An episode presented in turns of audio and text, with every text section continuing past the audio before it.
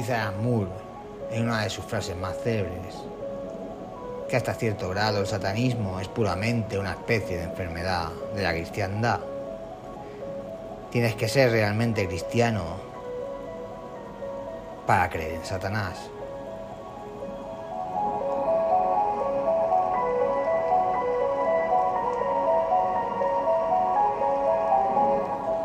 Con esta frase nos sugiere Alan Moore que el satanismo es una respuesta a la religión cristiana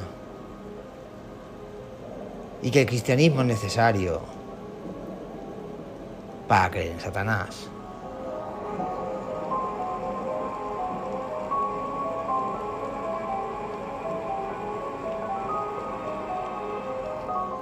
La eterna lucha entre el bien y el mal.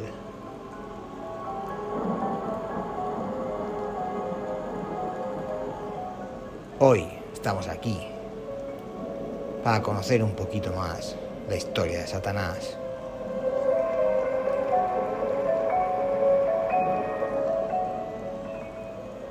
Comenzamos.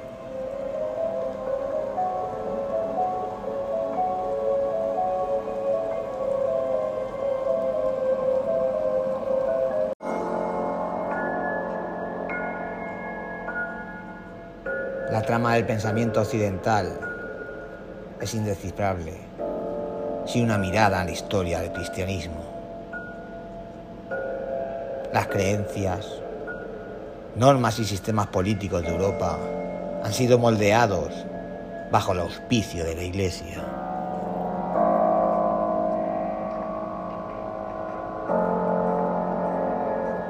Es imposible desligar la historia cristiana de la figura del diablo.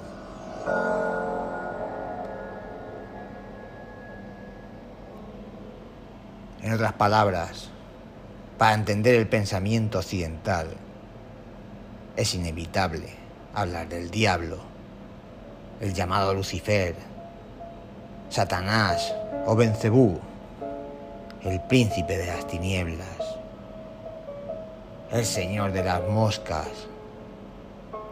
El diablo es una entidad cardinal en la historia intelectual, es un protagonista recurrente en la literatura clásica y en la cultura popular.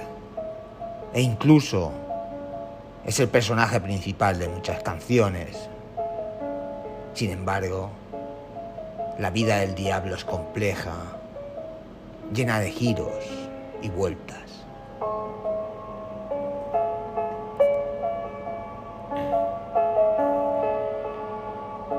Si buscas en el Antiguo Testamento épicas batallas entre los demonios liderados por Satanás y el arcángel del Señor, te llevarás una desilusión. El diablo es, sorprendentemente, un personaje escaso en la Biblia hebrea. Cuando Satanás hace acto de presencia, está generalmente al servicio de Dios. Como el libro de Job Satanás cumple el rol de tentador, pero siempre bajo las órdenes específicas de Dios. En hebreo la palabra Satanás no designa una encarnación del mal con cabeza de cuernos. Al contrario, Satanás en hebreo implica la idea de un adversario o rival. Era una suerte de título al estilo de Satanás Brian o Satanás Lucy. En el Antiguo Testamento no existen abogados del diablo, porque todos los abogados eran demonios.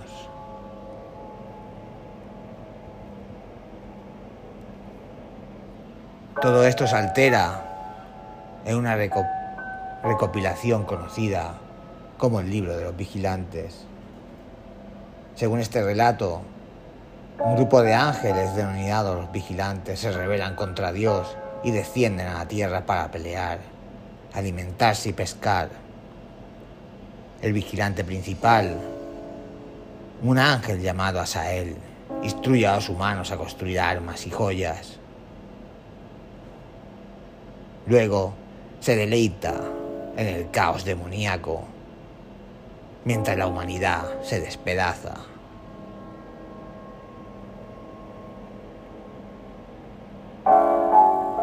Finalmente Dios decide actuar y envía a sus mejores soldados, los arcángeles primero, Sariel, advierte a Noé sobre un diluvio que purificará todo.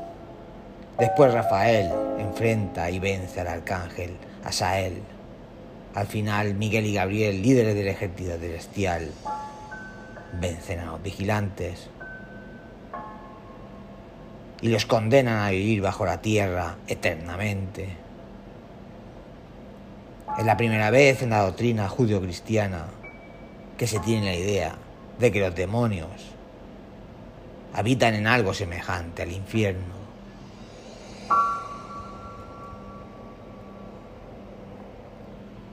En los evangelios, Lucifer pasa de ser un personaje secundario a uno principal. Durante 40 días y sus noches Jesús realiza un ayuno ritual, tras lo cual Satanás decide intervenir en un paralelo con la caída de Anán y Eva, Jesús resiste todas las tentaciones del diablo y emerge de su duelo en el desierto con una santa victoria. Y es que a lo largo del Nuevo Testamento el diablo se atribuye cada vez más responsabilidad sobre los males del mundo. Para algunos teólogos el diablo se convierte en la maldad personificada. Se establece una narrativa en la que todo estaba bien en el mundo, pero luego el diablo introdujo el mal en la existencia, en el corazón de la humanidad.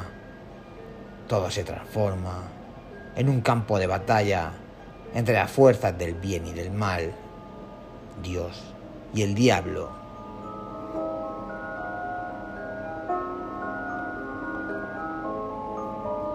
Sin embargo, cualquiera que busque entender la teología cristiana debe proceder con cautela. El cristianismo no es una religión dualista que divide el mundo en opuestos, bien y mal, alma y cuerpo, cielo e infierno. De hecho, los primeros padres de la Iglesia estaban muy empeñados en evitar precisamente este mensaje. Esto se debe a que mientras el cristianismo estaba expandiéndose, y buscando nuevos convertidos. Una religión rival, el maniqueísmo, sí era muy dualista. Como expresó el historiador religioso Jeffrey Burton, la mayoría de los pensadores cristianos creían que el diablo no es un principio independiente, sino un ángel caído que utilizó su libre albedrío para rechazar a Dios.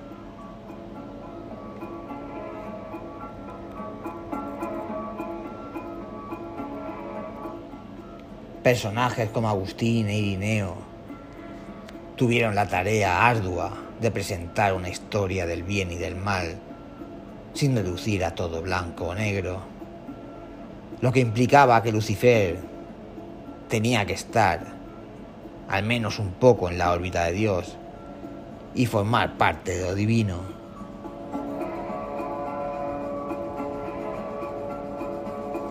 Sin embargo, el problema es que la sutileza teológica no es precisamente comercial. Los editores de libros, los ejecutivos de Hollywood, nunca han mostrado un gran interés en distinguir entre el dogma cristiano ortodoxo y los rivales gnósticos. Y por eso tenemos batallas de espadas en llamas, monstruos aullantes. Tenemos alas que baten y colas escamosas, a los deslumbrantes y cuernos de cabra. Tenemos en resumen el dualismo del que los primeros cristianos querían huir.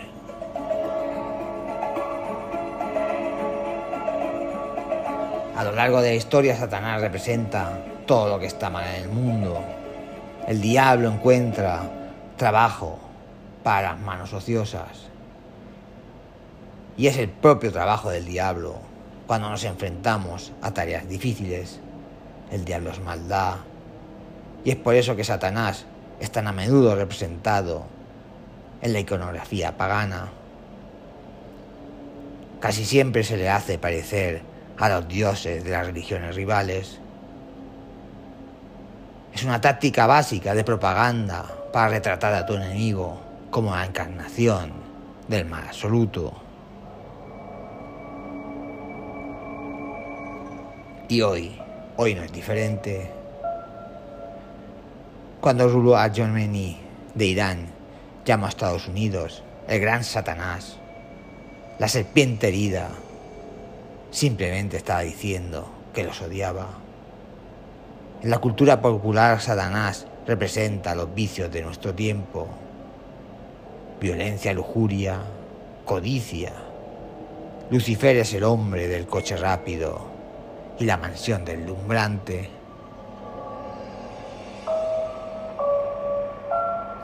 Resumiendo, la historia de Satanás es un reflejo de las propias batallas de la humanidad, con los conceptos del bien y del mal. Es un espejo de nuestros miedos más profundos y nuestras preguntas más inquietantes.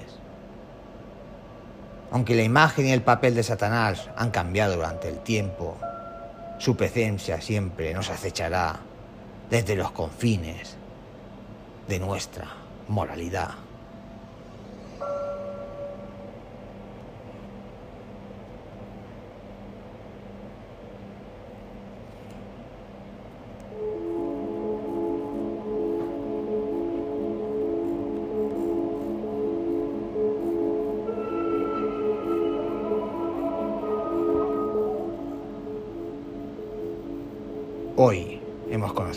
Más la historia de Satanás.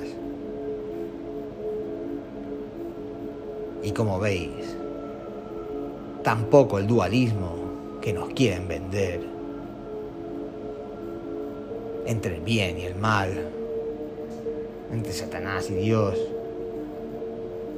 es exactamente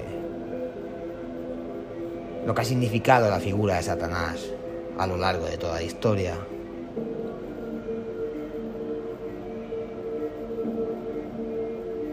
Hoy conocemos un poco más de Satanás.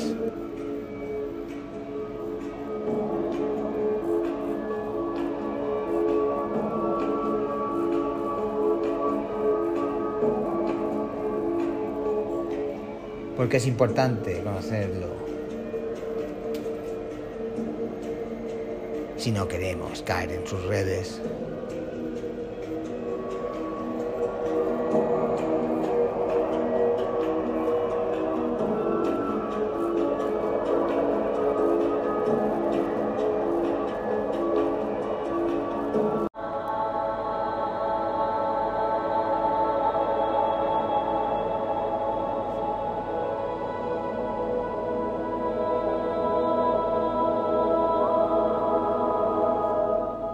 Vamos cerrando el episodio de hoy. No sin antes recordar que nos podéis encontrar en todas las plataformas de podcast. iVoox, Spotify, Apple Podcasts, Amazon Music, etcétera, etcétera, etcétera.